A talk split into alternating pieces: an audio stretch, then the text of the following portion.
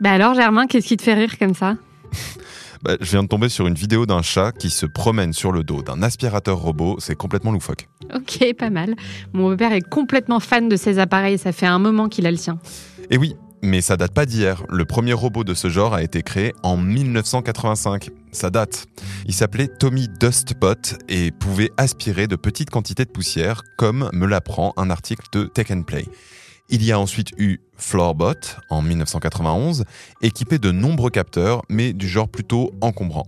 En fait, il faut attendre le début des années 2000 pour voir apparaître des robots ménagers dignes de ce nom avec Trilob d'Electrolux. Et surtout, le Roomba de l'américain iRobot, qui a connu un grand succès commercial. Alors bien sûr, les modèles se sont depuis beaucoup perfectionnés et diversifiés, et aujourd'hui, on trouve toutes sortes de robots domestiques. Il y en a qui passent la serpillière et qui lavent les vitres, d'autres qui déblayent la neige, nettoient les piscines et même la litière du chat. D'accord Germain, mais la maison intelligente où toutes les tâches du quotidien pourraient être euh, déléguées, c'est pas encore une réalité.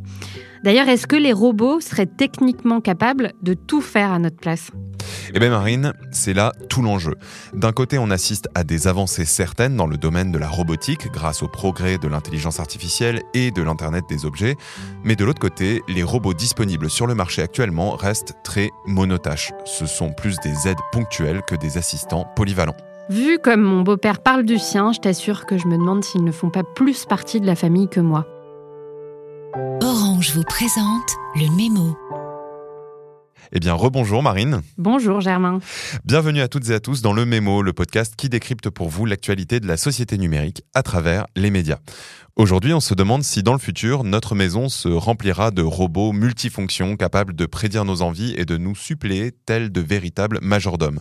En vrai, ça fait rêver. Et pour commencer, cap sur la cuisine, qui pour beaucoup est plus une contrainte qu'un plaisir.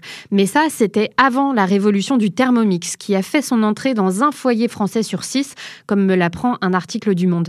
Avec leur écran tactile, leur connexion Wi-Fi et leurs recettes programmées, les robots cuiseurs pèsent, hachent, râpent, mixent, émulsionnent, saisissent et mijotent. Bref, ils font tout sauf les courses et l'épluchage.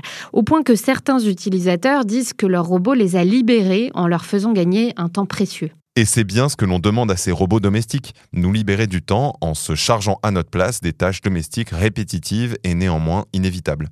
Mais est-ce que ça signifie, Marine, qu'il faut s'équiper d'une armée entière de robots spécialisés?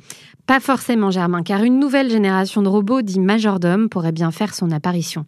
Je lis dans Quartz qu'Elon Musk veut justement créer un robot d'apparence humanoïde qui nous assisterait dans notre vie de tous les jours. Un peu comme C3PO dans Star Wars. Exactement, sauf que ce robot-ci s'appelle Optimus et mesurera 1m70. Grâce à l'intelligence artificielle, il devrait être capable de ranger la maison, préparer le dîner et tondre la pelouse tout en ayant une connaissance quasi intime de chaque pièce, chaque objet et chaque membre de la famille. Un prototype devrait voir le jour cette année pour une mise en production d'ici à deux ans, tandis que le PDG de Tesla table sur une adoption massive de ce robot dans la prochaine décennie.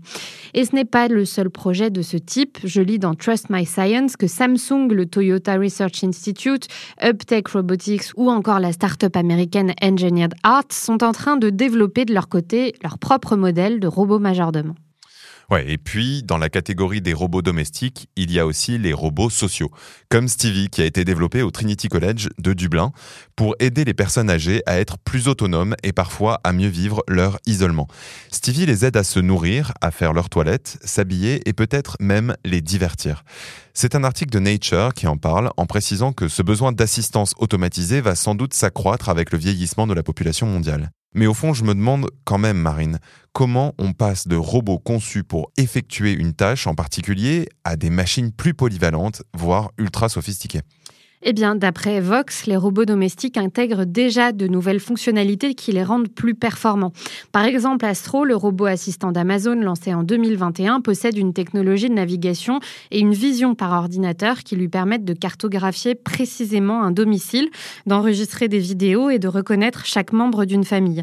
Amazon collabore d'ailleurs avec Apple, Samsung et Google sur une plateforme commune, Matter, pour rendre ces robots de plus en plus autonomes. Et le même article m'apprend que qu'une équipe de l'université de Carnegie Mellon aux États-Unis a récemment mis au point un logiciel pour que les robots apprennent de nouvelles tâches en observant simplement les humains en train de les réaliser.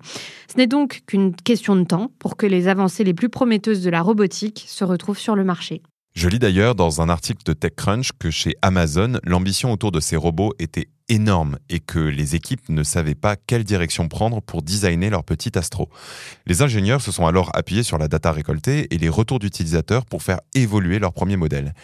Ils n'avaient ainsi jamais envisagé certaines fonctionnalités comme la distribution de nourriture à un animal de compagnie ou l'utilisation de leur machine comme un petit messager. Pour Amazon, l'occasion était trop belle de rentrer sur un marché qui crée autant de données et qui permet des synergies avec leur assistant vocal Alexa et qui aussi, dans l'absolu, permet de toujours plus nous connaître dans notre intimité. Tu soulèves un point important, Germain. Selon Nathalie De Villers, experte en droit du numérique pour la Commission européenne sur les problématiques de l'IA, les robots intelligents représentent, je la cite, une atteinte à la vie privée exponentielle. Comme elle l'explique dans Challenge, la captation de nos données personnelles est une façon pour les GAFAM de générer de nouveaux revenus en monétisant ces données. Et la liste des menaces est longue. Reconnaissance faciale de toutes les personnes entrant dans le foyer, cartographie du domicile, enregistrement audio et vidéo, piratage. À ce sujet, le robot Astro d'Amazon a été qualifié de cauchemar pour la vie privée par d'anciens ingénieurs du groupe.